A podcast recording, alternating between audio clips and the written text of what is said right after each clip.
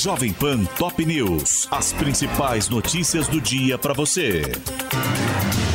Olá, aqui é Paulo Edson Fiore e estas são as principais notícias de hoje. Lula sinaliza pela primeira vez que pode disputar a reeleição em 2026.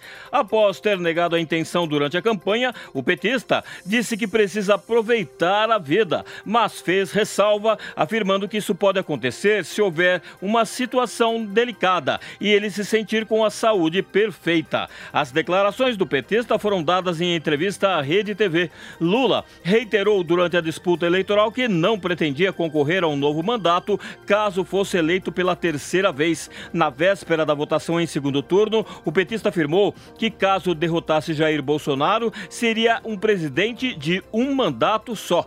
Em setembro, antes do primeiro turno, quando recebeu o apoio de tucanos históricos, Lula afirmou que não é possível um cidadão com 81 anos querer a reeleição e acrescentou: todo mundo sabe, a natureza é implacável.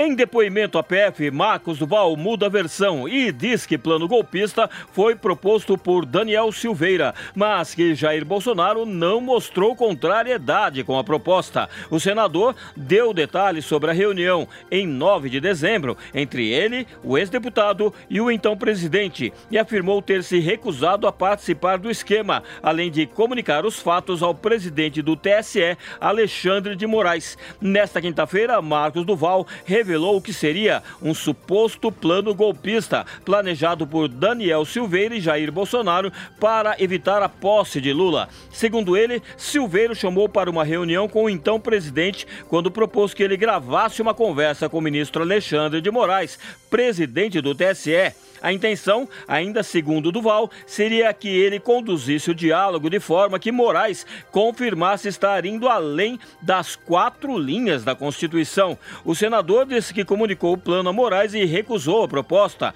Detido nesta quinta-feira por descumprir medidas cautelares, Daniel Silveira foi transferido para o presídio de Benfica, na zona norte do Rio de Janeiro. O ex-deputado foi preso pela PF na casa dele em Petrópolis, na região serrana, onde os policiais apreenderam venderam 270 mil reais e deve passar hoje por audiência de custódia. Anderson Torre diz à PF não saber quem escreveu a minuta golpista apreendida na casa dele e nega ter recebido alertas sobre a possibilidade de atos violentos na Praça dos Três Poderes. O ex-secretário de Segurança do DF prestou 10 horas de depoimento quando afirmou ter perdido o celular durante viagem aos Estados Unidos e se comprometeu a entregar senhas para acesso aos dados registrados em nuvem.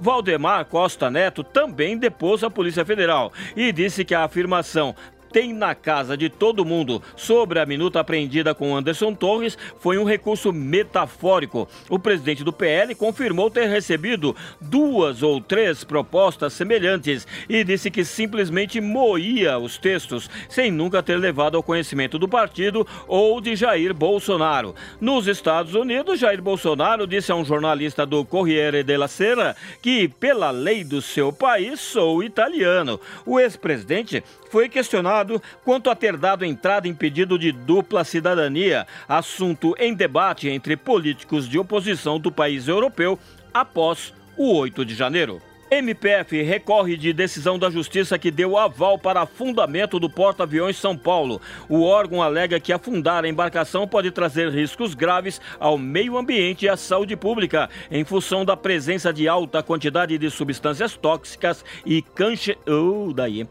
e cancerígenas. O objetivo é derrubar decisão da primeira instância da Justiça Federal em Pernambuco, que negou o pedido de liminar ajuizado pelo MPF para impedir que o casco do porta-aviões seja fundado em águas brasileiras. Além de derrubada da decisão, o órgão quer que a Marinha suspenda qualquer serviço de afundamento da embarcação em alto mar ou próximo ao litoral, sem a apresentação de estudos que comprovem a ausência de risco ambiental, sob pena pena de aplicação de multa diária em caso de descumprimento. O MPF argumenta que nota técnica do IBAMA, o Instituto Brasileiro do Meio Ambiente e dos Recursos Naturais Renováveis, aponta riscos de danos ambientais graves no caso de eventual afundamento.